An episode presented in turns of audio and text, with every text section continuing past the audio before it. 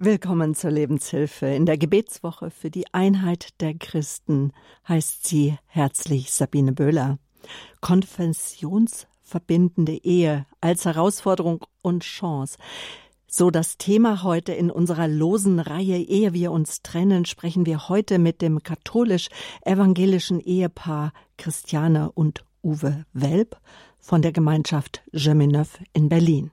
Sie ist katholisch aufgewachsen, hatte als Kind eine schöne Gotteserfahrung und war bis zum Ende des Studiums immer gottes- und kirchennah. Er, er kommt aus einem evangelischen Elternhaus, aber der Glaube wurde nicht intensiv gelebt. Doch das sollte sich ändern, als Christiane und Uwe Welp fünf Jahre nach der standesamtlichen Trauung kirchlich heiraten wollten, obwohl der Glaube bis dahin einfach überhaupt gar keine Rolle spielte. Und für Uwe begann dann mit der Ehevorbereitung ein Glaubensweg, der ihn in seine evangelische Kirche führte und beide auch in die Gemeinschaft Geminov. Es war eine echte Herausforderung als konfessionsverschiedenes, aber dann dennoch gläubiges Ehepaar treu zur Kirche zu leben. Zwar beim Gottesdienst der Kirche des Ehepartners dabei sein zu dürfen, zu können, aber nicht gemeinsam Mahl halten zu dürfen. Das ist nur einer der schmerzhaften Punkte, über die wir jetzt sprechen. Hier in der Lebenshilfe bei Radio Horeb ihrer christlichen Stimme, wie Christiane und Uwe Welp geführt wurden und heute als ja, konfessionsverschiedenes Ehepaar in Frieden und Einheit leben. Darüber sprechen wir jetzt hier in der Lebenshilfe. Die Welps, Sie leben in Berlin. Sie sind uns jetzt telefonisch zugeschaltet. Ich sage zuerst mal einen guten Morgen an Christiane Welp. Hallo. Ja, hallo, hier ist Christiane. Und ich sage ein herzliches Grüß Gott aus München in die Ferne zu Uwe Welp. Guten Morgen.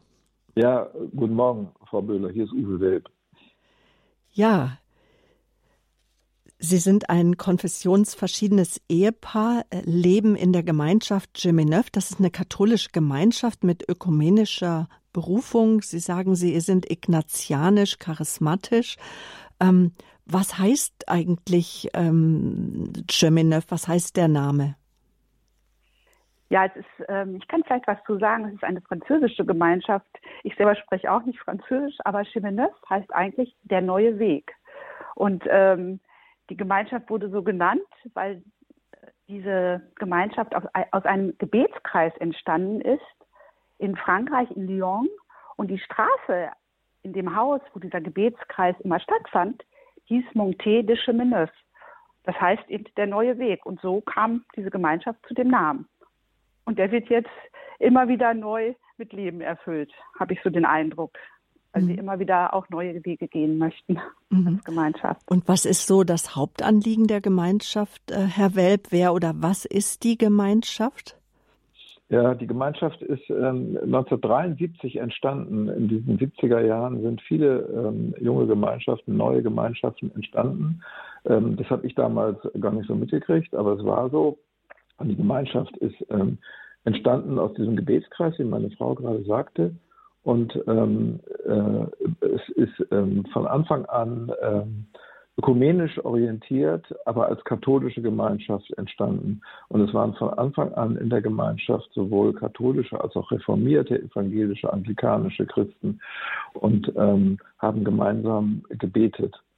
Hm, die Gemeinschaft ist ähm, seitdem natürlich hat sich entwickelt, ist gewachsen über viele erstaunliche Ereignisse und hat mittlerweile, ich glaube, ungefähr zweieinhalbtausend Mitglieder und lebt in 30 Ländern.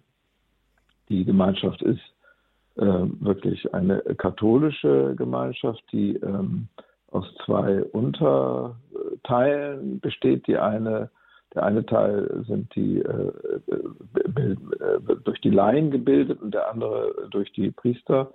Und ähm, die Priestergemeinschaft, ich sage es mal in meinen Worten, ist äh, eine Gemeinschaft päpstlichen Rechtes, während die, während die äh, Laien eine Gemeinschaft ähm, äh, bischöflichen Rechtes sind. Und ähm, die Gemeinschaft ist auch gerade im Moment mit dem Dikasterium heißt das in Rom mhm. äh, äh, am Sprechen über weitere Schritte der ähm, Institutionalisierung oder Anerkennung. Mhm. Also vielleicht kann ich es noch mit einem Wort sagen. Mhm. Wir sind wirklich Ehepaare in dieser Gemeinschaft auch und auch ähm, Männer und Frauen, die im Zölibat leben und eben wirklich Priester und aber auch nicht im Zölibat lebende einzelstehende Personen, die sich aber trotzdem auf dem Weg gemeinsam begeben. Also sehr unterschiedlich. Wir leben eigentlich für die Einheit. Mhm. Und die nicht zölibatär lebenden Geschwister sind dann aber entweder auch in einer Ehe oder äh, leben aber ehelos und damit wahrscheinlich wiederum zölibatär.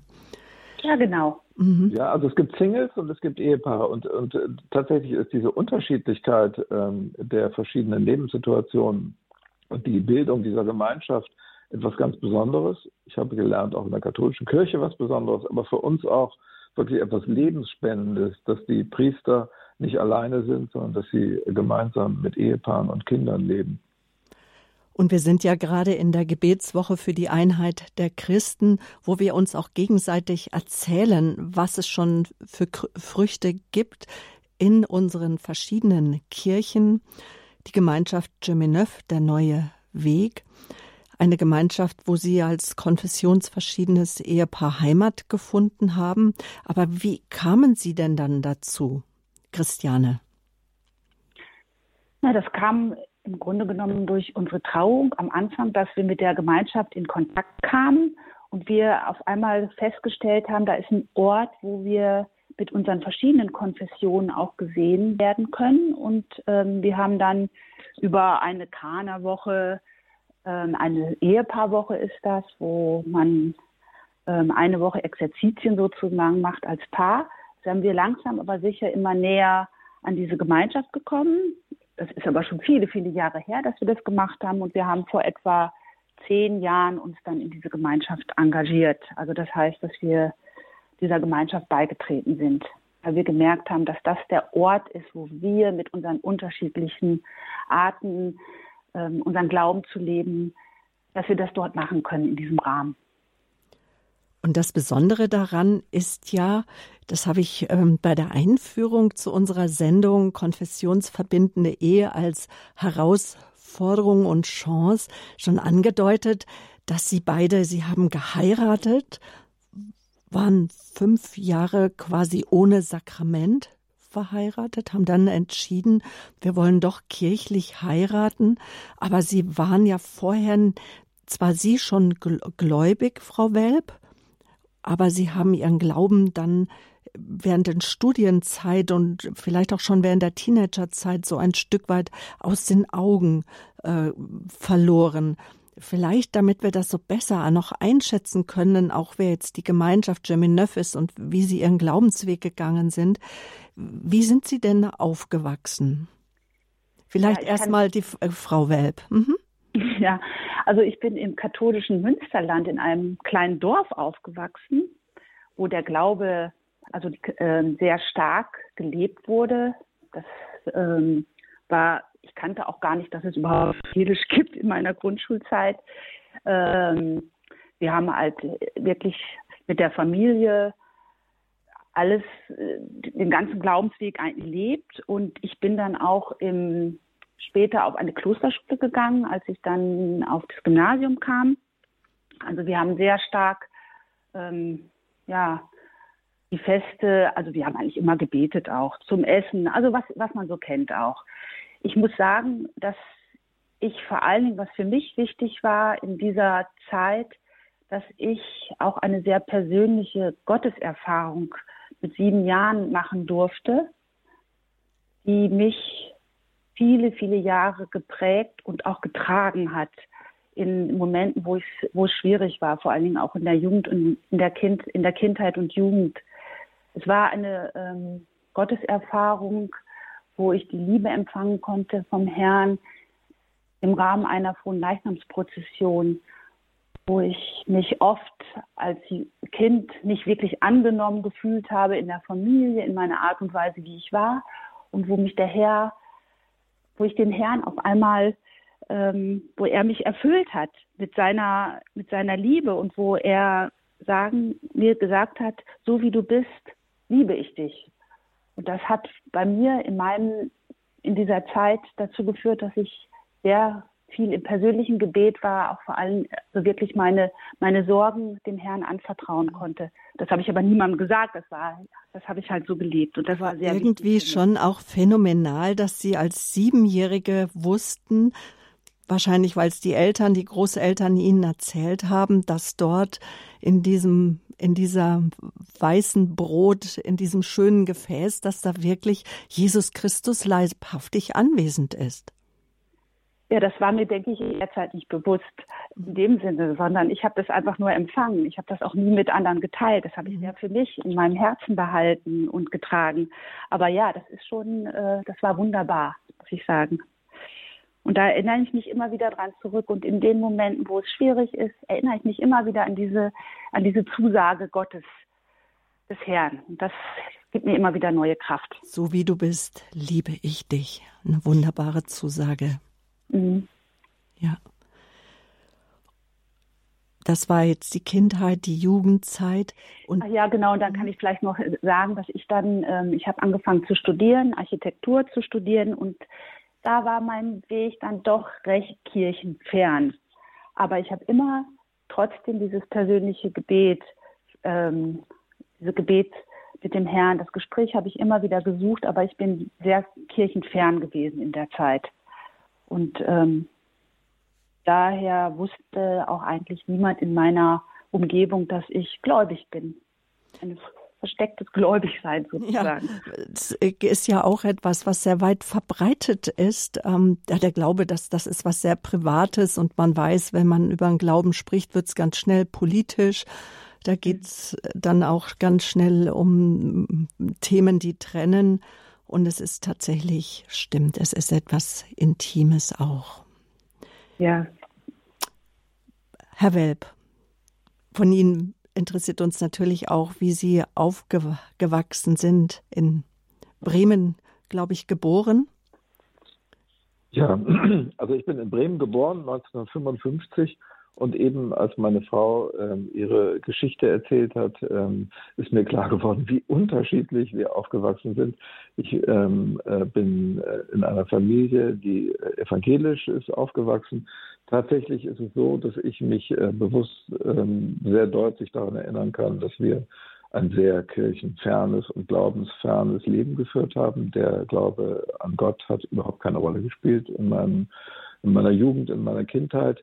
Wobei ich tatsächlich sagen muss, dass wir ähm, in meiner frühen Kindheit, das fällt mir, wenn ich darüber nachdenke, wirklich wieder ein, tatsächlich auch gebetet haben in der Familie. Meine Mutter hat mit uns ein Abendgebet gesprochen und wir haben auch zum Essen ein äh, Gebet vor dem Essen gesprochen.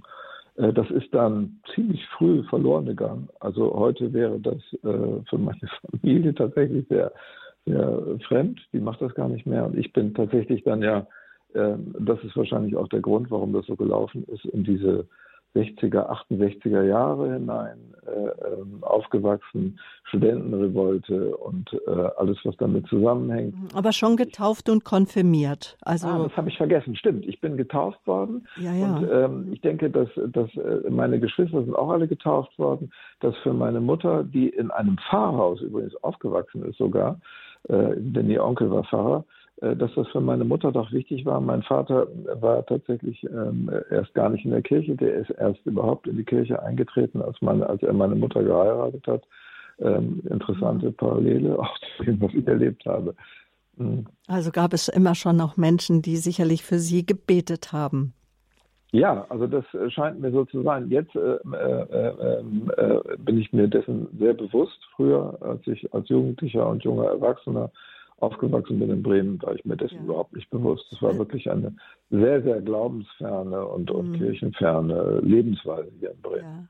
Und Sie und Ihre Frau, Sie kennen sich genau seit äh, 30 Jahren, seit 93.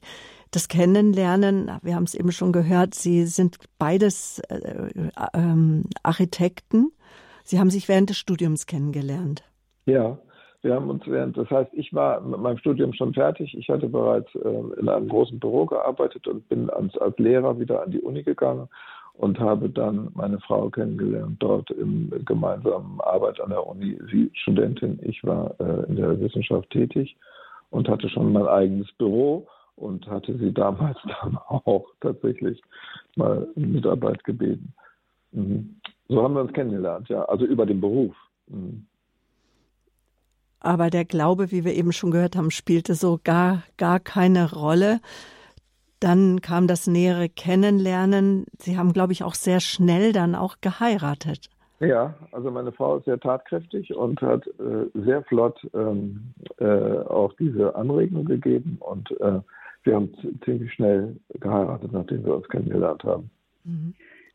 Aber ich würde würd das vielleicht, wenn ich dich da kurz unterbrechen darf, vielleicht ein bisschen Veto, Veto einlegen. Also ich denke, diese, ähm, dass wir standesamtlich geheiratet haben, das war, glaube ich, ein Weg, ein Schritt, den wir gemeinsam ähm, ähm, entschieden und überlegt haben.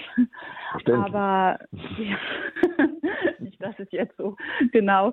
Aber das Entscheidende, denke ich, war, dass ich damals auch gleich, es war das erste Mal, dass ich mit meinem Mann auch mehr über den Glauben sprach, dass ich ihm gesagt habe, ja, es ist schön, dass wir standesamtlich heiraten. Für mich ist aber es wichtig, auch irgendwann kirchlich zu heiraten. Das ist das, wo ich, ähm, ich glaube, das ist wichtig. Ich habe damals auch gesagt, dass es für mich wichtig ist, dass Gott unsere Ehe auch segnet aber ich merkte auch, dass das für Uwe noch sehr, sehr weit weg war.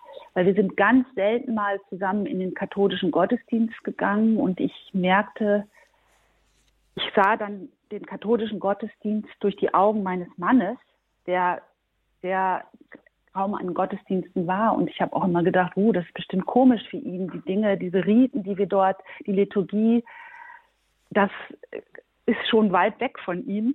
Und ich merkte, dass es nicht so, ich nicht direkt auch ihn kirchlich heiraten kann, sondern dass es für ihn auch ein Weg sein darf, erstmal sich dem Glauben anzunähern. Weil ich wollte nicht einfach nur vor dem Traualtar stehen mit ihm, ohne dass er dazu irgendeinen Bezug hat.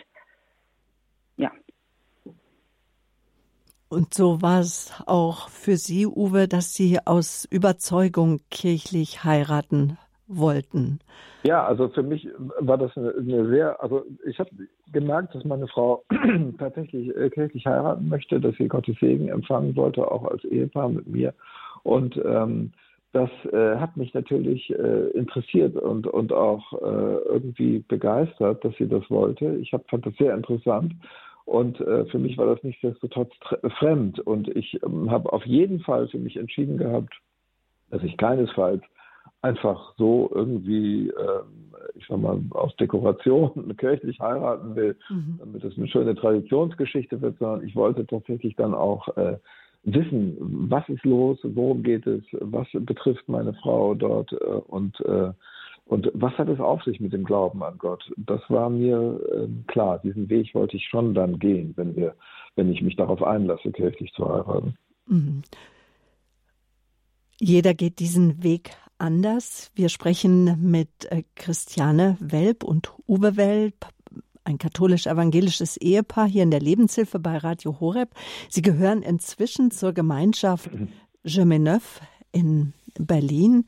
Es ist eine katholische Gemeinschaft, die sich aber als konfessionsverbindende Gemeinschaft sieht, in der Laien, zölibatär lebende Menschen, aber auch ähm, Ehepaare miteinander im Glauben gehen in der Gemeinschaft Gemeneuf. Das ist französisch, heißt der neue Weg.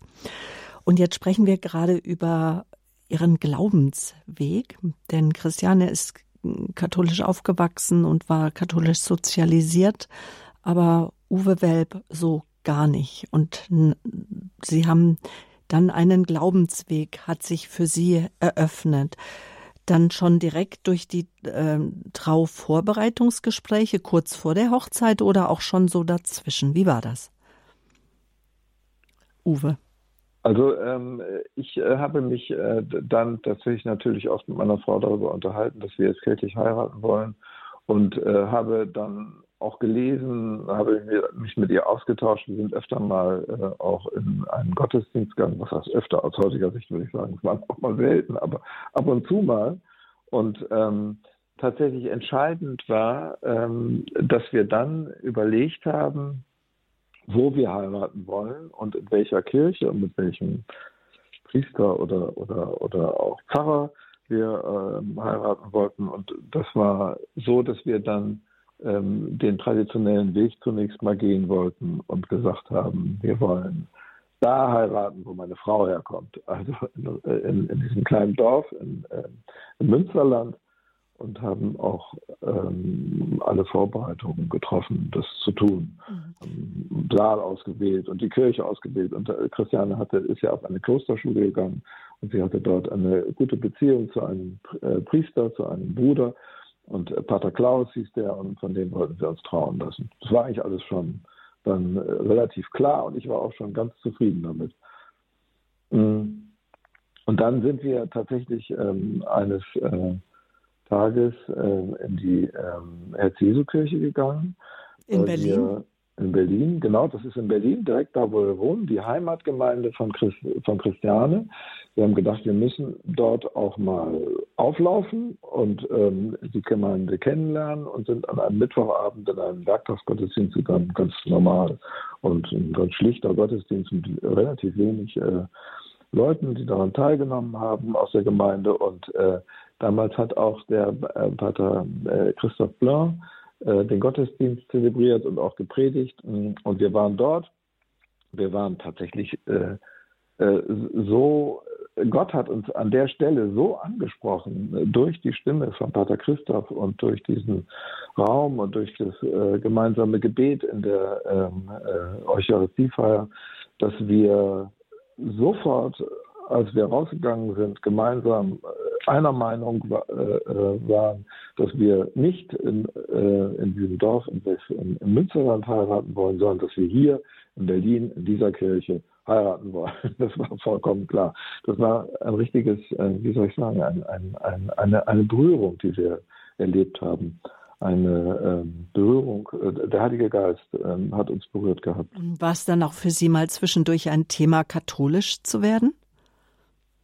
Ja, das war ähm, ein, ein, wichtiges Thema. Katholischen Glauben ähm, anzunehmen, ja.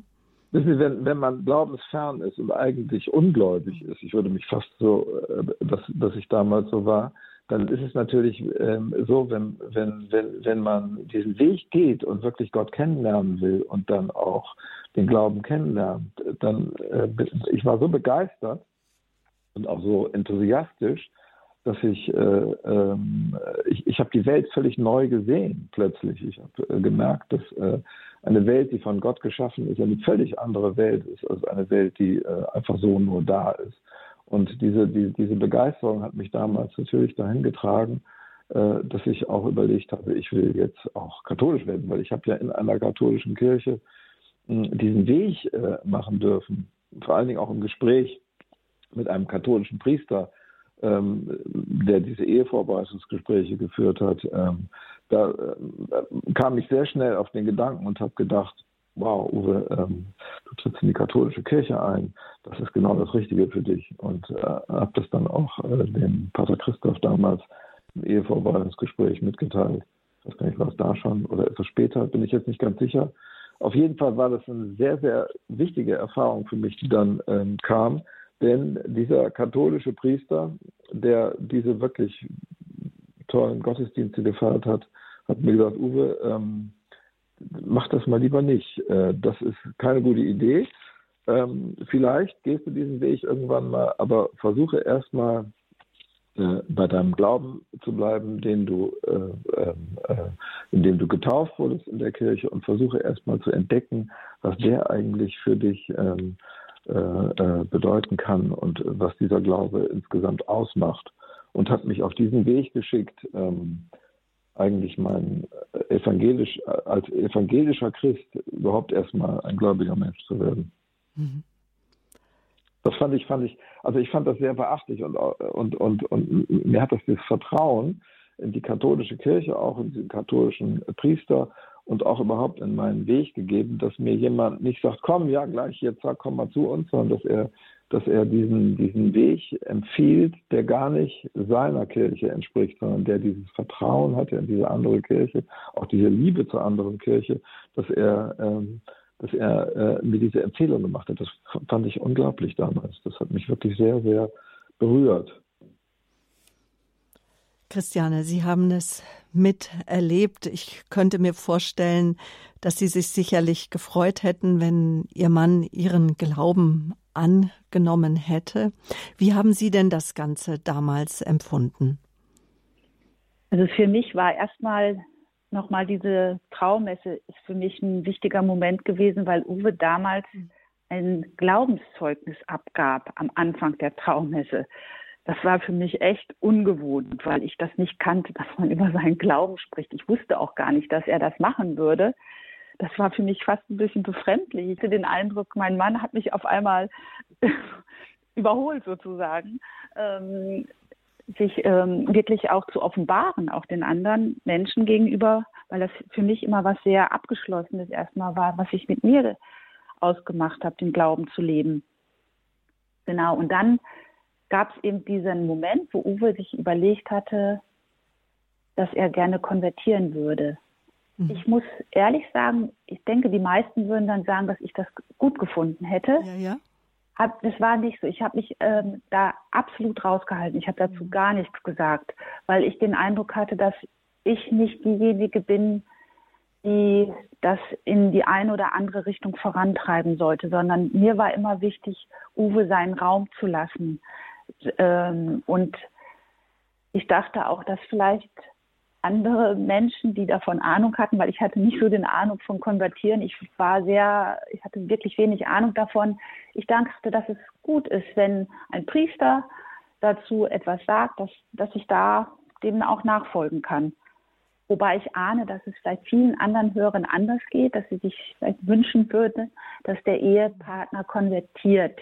Mhm und den, äh, den eigenen eigene Konfession annimmt. Aber ich merke, für mich dass eher nach einem Waisenrat an, erstmal den eigenen Glauben und Jesus kennenzulernen und dann von Jesus zu hören. Ja, wo ist meine geistliche Heimat? Ja, und ich hatte auch ehrlich gesagt ein bisschen den Eindruck, dass mein Mann auch was sehr Evangelisches hat, so wie ich mir das vorstellte. Also er hat einfach eine andere Art und Weise ähm, schon auch ausgestrahlt. Mhm. Da dachte ich, das passt schon ganz gut zu ihm, ähm, erstmal das genauer kennenzulernen. Und mich hat es auch damals neugierig gemacht. Auch deswegen, mein Mann hat mich ganz viel gefragt, auch bezüglich meines katholischen Glaubens, was das was bestimmte Dinge sind, was das Abendmahl, die Kommunion bedeutet und all diese Dinge. Und dadurch habe ich mein, meinen Glauben erstmal richtig kennengelernt durch seine Fragen. Und ich fand es auch dann ganz spannend, auch ihn zu fragen bezüglich des, der evangelischen Kirche, was, äh, ja, was da diese Inhalte sind. Auch diese, die evangelische sind ja auch sehr mit der Bibel, ähm, bibeltreu oder sind sehr auf die Bibel auch bezogen, was ich gar nicht so kannte bei uns in der mhm. katholischen Kirche. Ähm, ich fand es sehr spannend, einfach, dass wir uns da auch gegenseitig miteinander auseinandersetzen konnten und ja. Und da gab es ja dann schon viele Etappen, durch die Sie dann durchgegangen sind. Ähm, Meinen Sie, worauf? Ja. Noch eine kleine Anmerkung dazu machen. Ähm, es ist, äh, glaube ich, ein wichtiger Aspekt, ähm, dass ich mich tatsächlich damals in dieser Situation ähm, auch äh, angenommen gefühlt habe und zwar auch geliebt gefühlt habe von meinen katholischen von den katholischen Menschen, damals waren das ja noch keine, heute würden wir sagen Geschwister, aber damals war das ja dieser, dieser Pfarrer, äh, Pater Christoph und meine Frau. Es war nie so, dass ich das Gefühl hatte, die wollen mich nicht oder die respektieren meinen Glauben nicht oder die finden meinen Glauben eher unwichtig oder gar nicht, äh, gar nicht, gar nicht richtig, gar nicht, also gar nicht korrekt, was man ja aus, äh, aus diesen verschiedenen Konfessionsperspektiven denken könnte. Nein, ich habe tatsächlich von Anfang an gemerkt, dass ich äh, in meinem Glauben respektiert wurde von den katholischen äh, Menschen, denen ich begegnet bin und dass die sich auch für meinen Glauben interessiert haben und äh, dass sie mich als evangelischen Christen auch wirklich geliebt haben. Also meine Frau natürlich anders als, als mhm. ähm, äh, der Pfarrer. Aber äh, der hat mir zum Beispiel gesagt, dass ich diese, äh, hat mir vorgeschlagen, dass ich dieses Zeugnis äh, geben sollte vor der Gemeinde, vor der wir getraut worden sind, also unsere, unsere Hochzeits-, unser Trauungsgottesdienst. Und ähm, das war wirklich auch was sehr Wichtiges. Also dass, dass, dass ihm es Sie zum Glauben war, gefunden dass haben. Ich als evangelischer Christ meinen Glauben zum Ausdruck bringe mhm. in der katholischen Kirche gegenüber der Gemeinde, die ja aus diesen beiden Familien bestand, katholische Familie, evangelische Familie. Also ich habe tatsächlich das Gefühl gehabt, dass ich als evangelischer Christ wirklich angenommen bin und nicht abge, mhm. wie soll ich sagen, äh, abgewertet oder mhm. so wurde. Mhm. Okay, ähm, Christiane, wie setzt sich denn dann Ihr Glaubensweg als ja konfessionsverbindendes Ehepaar vor? Dass wir da noch kurz vor der Musik ja vielleicht ganz kurzes Wort vielleicht mhm. noch. Also für mich war das auf einmal doch auch ein schmerzvoller Weg, muss ich sagen. Mhm. Ich war auf einmal sehr un, im Unreinen mit meiner Kirche, weil mein Mann äh, nicht eingeladen war zum zum Gastmahl. Ich habe auf einmal so, Uwe durfte ja nicht zur Kommunion gehen. Ich sollte, durfte auch nicht zum evangelischen Abendmahl gehen. Für mich hat das auf einmal ganz viele Kämpfe in mir ausgelöst. Vor allen Dingen auch in dem Zusammenhang, als dass wir einen unerfüllten Kinderwunsch hatten. Damals. Mhm. Ich muss dazu sagen, wir haben zwei wunderbare Kinder angenommen später. Aber ähm, es war für mich auf einmal, weil wir auch in der Traummesse kein, keine Kommunion hatten, hatte ich auf einmal den Eindruck, dass ähm, unsere Ehe vielleicht gar nicht Gott gewollt ist.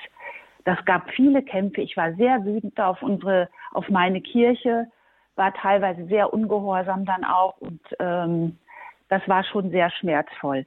Und ich kann sagen, dass wir dann im Gebet aber dann irgendwann doch empfangen konnten, dass wir diesen Kinderwunsch erstmal loslassen konnten und dann auch wirklich Kinder annehmen konnten.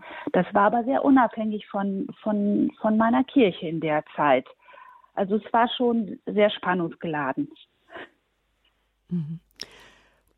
Und wie es dann weiterging, was auch so die Wendung gebracht hat, darüber wollen wir gleich sprechen hier in der Lebenshilfe, ehe wir uns trennen.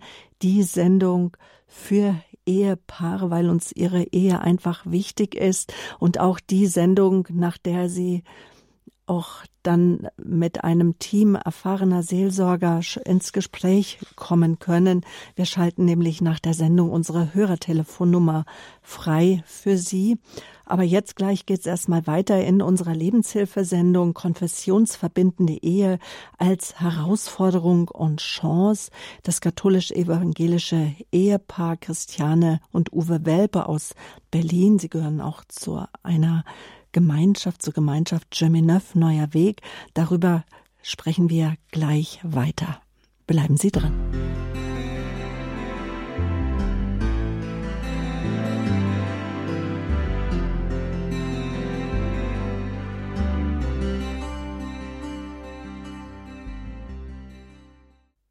Wir sind mitten in der internationalen Gebetswoche für die Einheit der Christen, die vom 18. bis zum 25. Januar stattfindet. Auch wir, Radio Horeb, wir beteiligen uns daran, indem wir heute über konfessionsverbindende Ehen sprechen. Eine Ehe, wo ein katholisches und ein evangelisches Ehepaar oder vielleicht auch ein orthodoxes und ein katholisches Ehepaar, wie auch immer, miteinander verheiratet ist. Und wir sprechen über die Herausforderungen und Chancen, teilzuhaben an der Kirche des jeweils anderen, wie das äh, gelebt werden kann. Meine Gäste sind Christiane und Uwe Welp. Sie sind überzeugte Christen. Sie ist katholisch, er evangelisch. Beide gehören zur Gemeinschaft Gemineuf. Und wie sie ihren Glauben mit zwei verschiedenen Konfessionen in der Ehe leben, darüber sprechen wir jetzt in der Lebenshilfe. Wir haben eben schon gehört, wie sie sich kennengelernt haben, dass sie nach der standesamtlichen Hochzeit nach fünf Jahren kirchlich geheiratet haben. Es war wohl, wenn ich es richtig verstanden habe, ähm, Frau Welp ein ähm, von einem katholischen Priester, aber ein Wortgottesdienst ohne Eucharistiefeier? Weil wir hätten, mein Mann hätte bei der Kommunion teilnehmen können, aber die ganze Gesellschaft, die alle aus, also unsere Verwandtschaft, die evangelische Seite hätte nicht daran teilnehmen können und das fanden wir, fanden wir nicht gut in dem Moment. Aber es war dennoch für mich sehr gar nicht einfach, da auch zu verzichten auf diese Kommunion, weil es für mich immer ein wichtiger, ja, was Wichtiges war in meinem Glaubensweg, die mhm. Kommunion zu empfangen. Und das Ganze, das ist 25 Jahre her.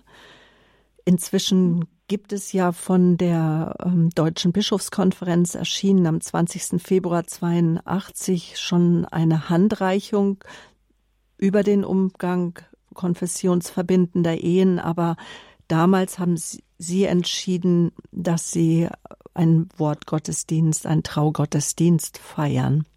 Ja. Die Zeit danach, Christiane hat es schon ganz kurz erzählt, Herr Welp, aber wir wollen doch noch hören, wie war denn diese Zeit für Sie? Wussten Sie darum, dass sie vielleicht dachte, dass ihre Ehe nicht Gott gewollt ist, weil auch der Kinderwunsch unerfüllt blieb?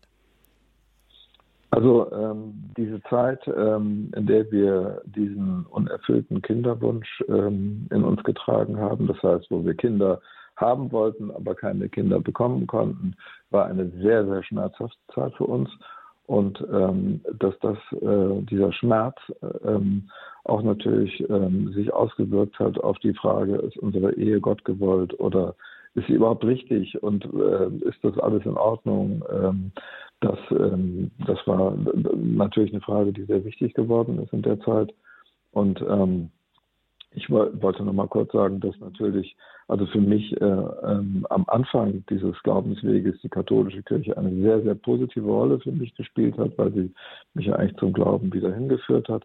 Aber dass gleichzeitig auch schon, was Sie eben sagten, dieser katholische Wortgottesdienst, dass wir keinen ökumenischen Gottesdienst haben konnten für unsere äh, Trauung und dann danach auch diese verschiedenen Probleme, die es äh, äh, gibt, dass wir nicht gemeinsam feiern äh, können, gemeinsam die Eucharistie empfangen können oder gemeinsam zum Abendmahl gehen können, waren schon immer sehr schmerzhafte Erlebnisse, die uns, ähm, ich würde sagen, also wirklich tief getroffen haben, oft auch.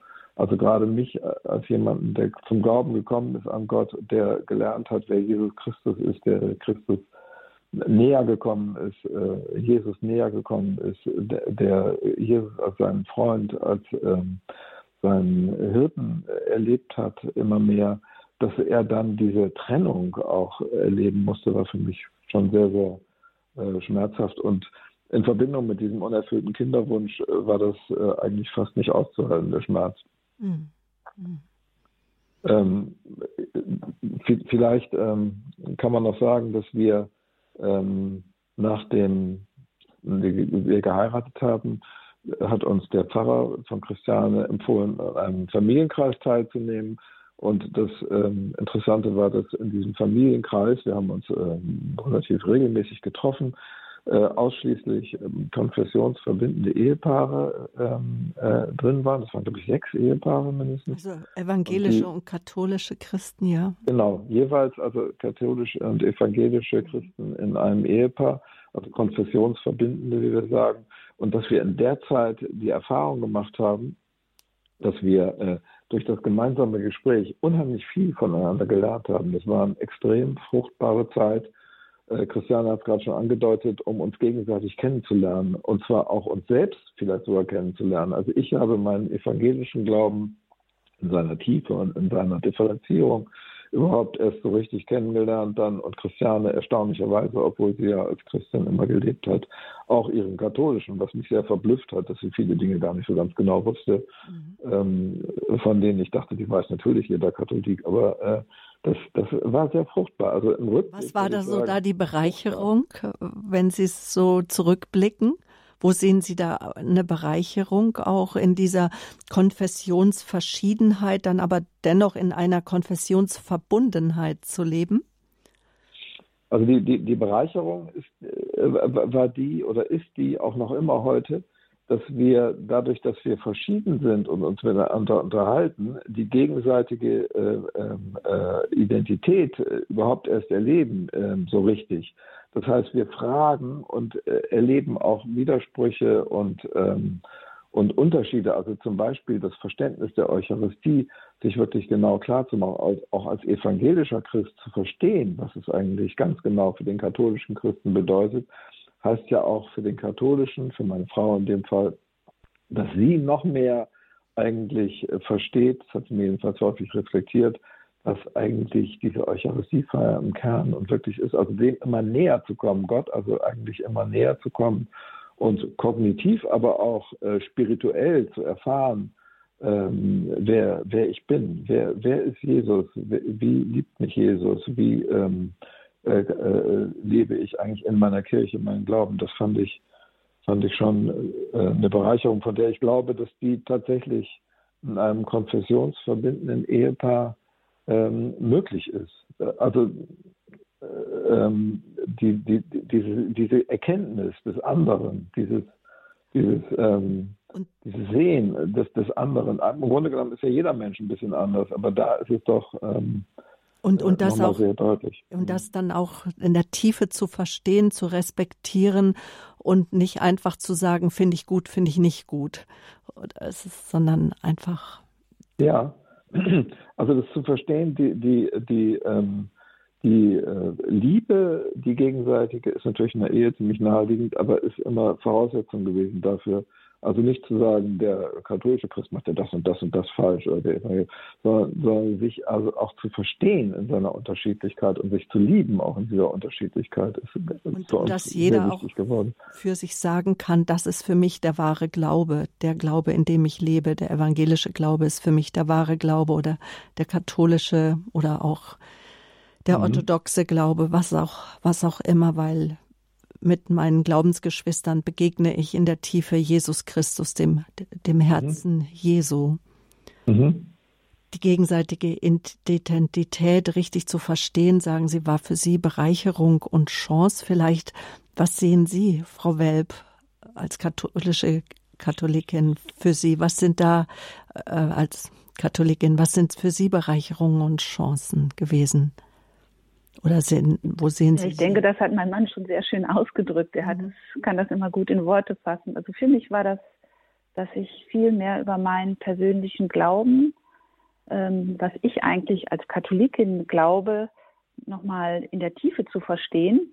Das ist das eine. Und ich habe durch dieses Evangelische, aber vielleicht auch durch unseren Weg dann in die Gemeinschaft hinein, den die Bibel ganz anders kennengelernt, mhm. weil wir waren auch ab und an mal in einem evangelischen Gottesdienst. Haben meist, die meiste Zeit haben wir im, waren wir im katholischen Gottesdienst, aber ich habe im evangelischen Gottesdienst auf einmal andere Dimensionen nochmal kennengelernt. Also wie gesagt, die Bibel, auch diese Wortauslegung ist nochmal in einem evangelischen Gottesdienst doch anders als bei uns im katholischen Gottesdienst. Und das war für mich was sehr bereicherndes, muss ich sagen. Und dann, also Sie haben schon angedeutet, dann sind Sie ja zur Gemeinschaft Cheminov auch gekommen. Mhm. Der haben Sie sich, glaube ich, in der Zeit dann auch angenähert. Ja, ich kann vielleicht sagen, dass wir in der, dieser Zwischenzeit oft bin ich auch zum evangelischen Abendmahl gegangen. Ich war meiner Kirche nicht treu in der Zeit. Und dann sind wir in diese ähm, Gemeinschaft hineingekommen, hineingegangen, wo die einmal ökumenisch eine ökumenische Berufung lebt, aber auf der anderen Seite sehr im Gehorsam mit unseren Kirchen auch lebt. Und das war für mich am Anfang gar nicht so einfach, weil ich spürte, dass es wichtig auch ist, meiner Kirche gegenüber gehorsam zu sein und auch im Gehorsam, dass ich zum Beispiel eben nicht äh, am Abendmahl oder an der Kommunion teilnehme und dass ich auch sehen musste, wenn wir gemeinsame Gottesdienste zum Beispiel feierten ähm, oder nee, Messen feierten, katholische Messen, dass meine Geschwister, die evangelisch sind, nicht zur Kommunion gehen konnten. Das war für mich ähm, damals eine echte Herausforderung, lange Zeit eine große Herausforderung. Weil bei uns in unserer Kirche wurde immer gesagt, selig, die zum Gastmahl des Lammes Gnaden sind. Und dann denke ich immer, ja, und die anderen sind nicht, äh, sind nicht, sind nicht selig, sind nicht geladen. Also es war wirklich ähm, eine große Herausforderung. Ich spürte aber dadurch, dass wir in diesem sehr stark im Gebet und immer für die Einheit uns auch einsetzen in unserer Gemeinschaft, dass mir das auch wiederum Kraft gab, das auszuhalten. Na, was heißt auszuhalten? Ich, ich spürte schon, dass das ein Weg ist, den es, wo es interessant ist, diesen Weg mal anzunehmen und zu gehen. Also meine Konfession zu respektieren und die des anderen und das auch so stehen zu lassen erstmal. Wie haben Sie denn das? Ich habe mich deutlich ausgedrückt. Mhm. Wie, wie haben Sie denn das dann auch mit den Kindern gehandhabt? Wie haben Sie denen das denn erklärt? Sie haben ja dann äh, ja. zwei Kinder angenommen, auch ähm wir haben das, ähm, wir haben unsere beiden, wir haben unsere beiden Kinder katholisch getauft auf der einen Seite und waren dann auch immer im Kato in der katholischen Messe, weil wir sagten, dass es wichtig ist, dass die Kinder an einem Ort, in einer Gemeinde erstmal groß werden. Das haben wir gemeinsam unterschieden. Aber wir haben zum Beispiel unsere Kinder in den evangelischen Religionsunterricht gegeben. Also um, oder sind auch das ein oder andere Mal dann in den evangelischen Gottesdienst einmal gegangen, haben aber immer auch ja, sie haben schon immer diese, diese beiden, haben das immer auch miterlebt, dass wir da, dass wir unterschiedlicher Konfession sind, aber dass es im Grunde genommen am Ende nicht darum ging, sondern dass es eigentlich darum geht, um unseren Glauben und unsere Gottesbeziehung. Und ich denke, das ähm, haben wir gemeinsam eigentlich so in unserer Erziehung mit den Kindern getragen. Die wurden dann auch, gingen auch zur Kommunion und haben auch die Firmung erlebt.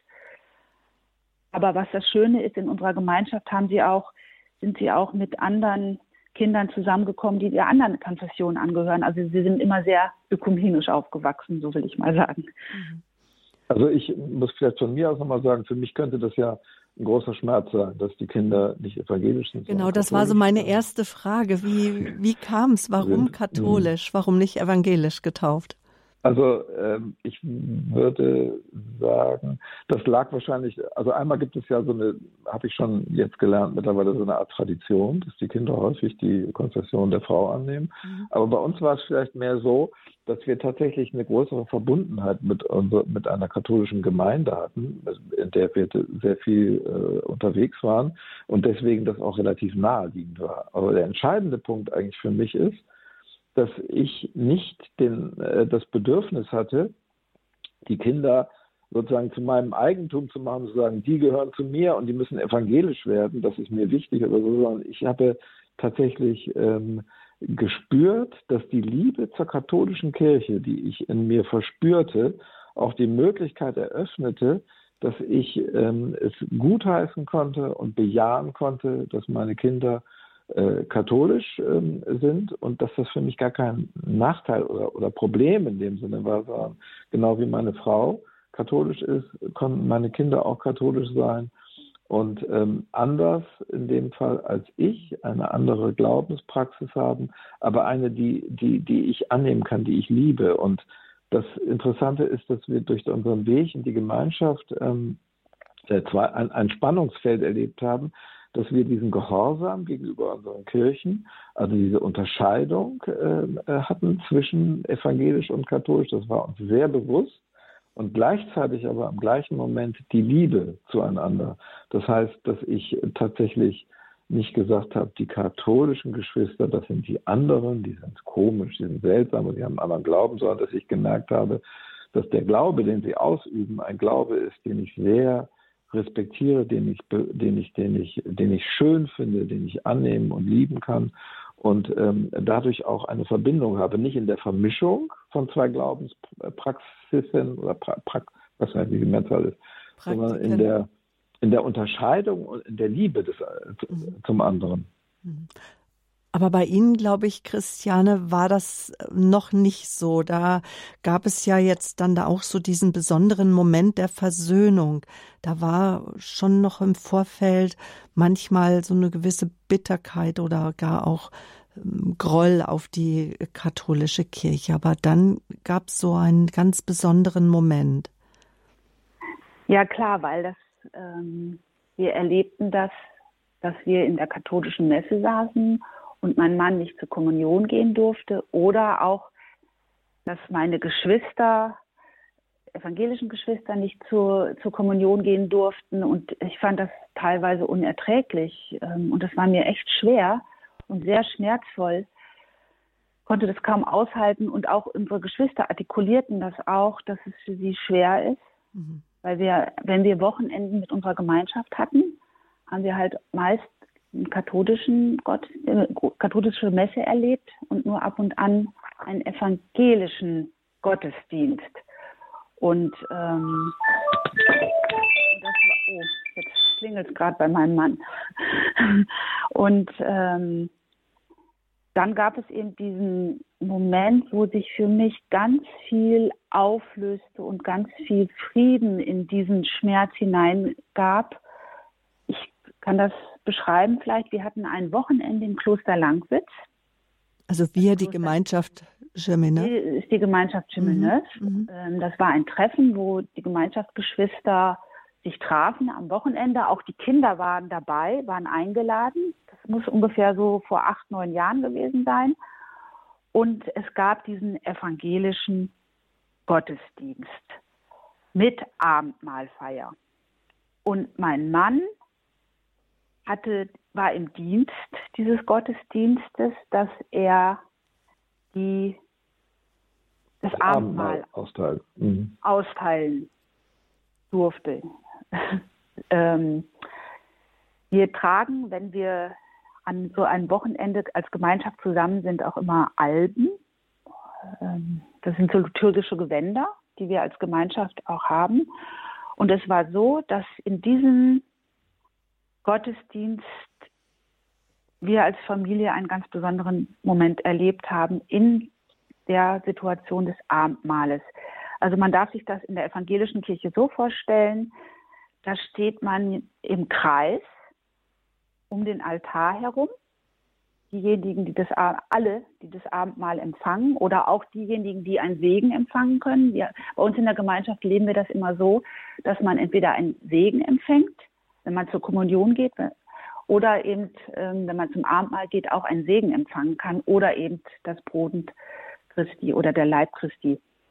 Und es war so, dass unsere Kinder auch in diesem Kreis, dass wir alle gemeinsam in diesem Kreis standen und mein Mann teilte mit jemand anders gemeinsam dieses, dieses, dieses Brot aus. Und ich stand da jetzt und wusste, gleich kommt mein Mann zu mir, wird vor mich treten mit diesem, mit dem Brot, mit dem Leib Christi.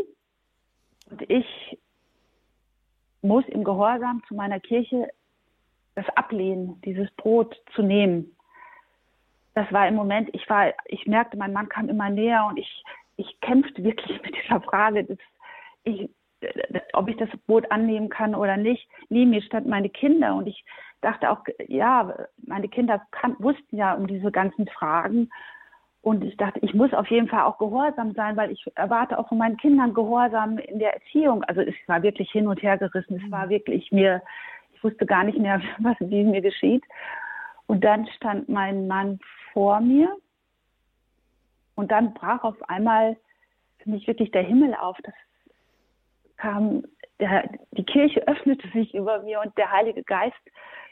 Ich hatte das Gefühl, dass er uns als Familie erleuchtete, weil es kam auf einmal mir Tränen, aber so Tränen der Freude und der Hoffnung und der Liebe zueinander. Und äh, das war wirklich eine, ein Moment der ganz großen Einheit als Familie.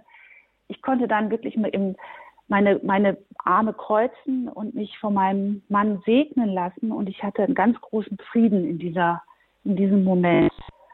Und ich sah dann auch, auch meine Kinder waren ganz stark berührt. Also es war nicht nur eine Empfindung, die ich selber erlebt habe, sondern auch die Kinder, die ja mittlerweile teilweise schon Jugendliche waren, Also meine große Tochter, unsere große Tochter war schon Jugendliche. Sie war auch ganz erfüllt.